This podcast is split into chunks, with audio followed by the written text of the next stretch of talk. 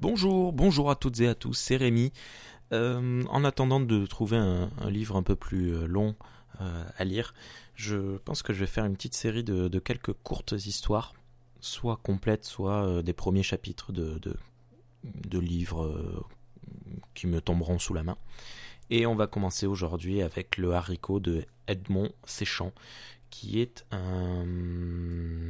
la version écrite, euh, enfin le, roman, ou je ne sais pas comment on peut dire ça, la nouvelle, tirée du script qu'il avait euh, tourné en film, en court métrage. Euh, mais ça, j'y reviendrai un peu plus tard. Bonne écoute